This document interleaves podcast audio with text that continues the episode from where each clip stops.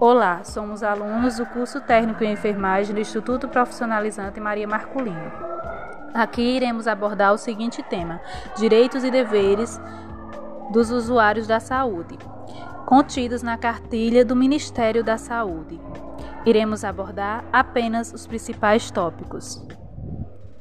Artigo 1. Dispor sobre os direitos e deveres do usuário de saúde nos termos de legislação vigente.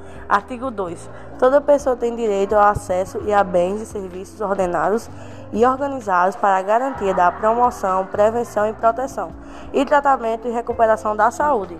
Artigo 3.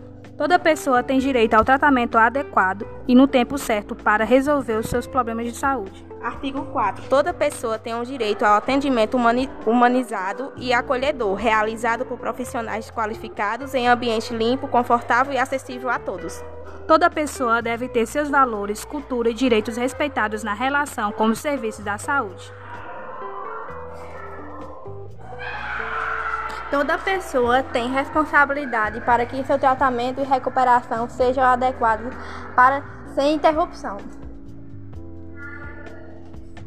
Toda pessoa tem direito à informação sobre o serviço de saúde e aos diversos mecanismos da participação.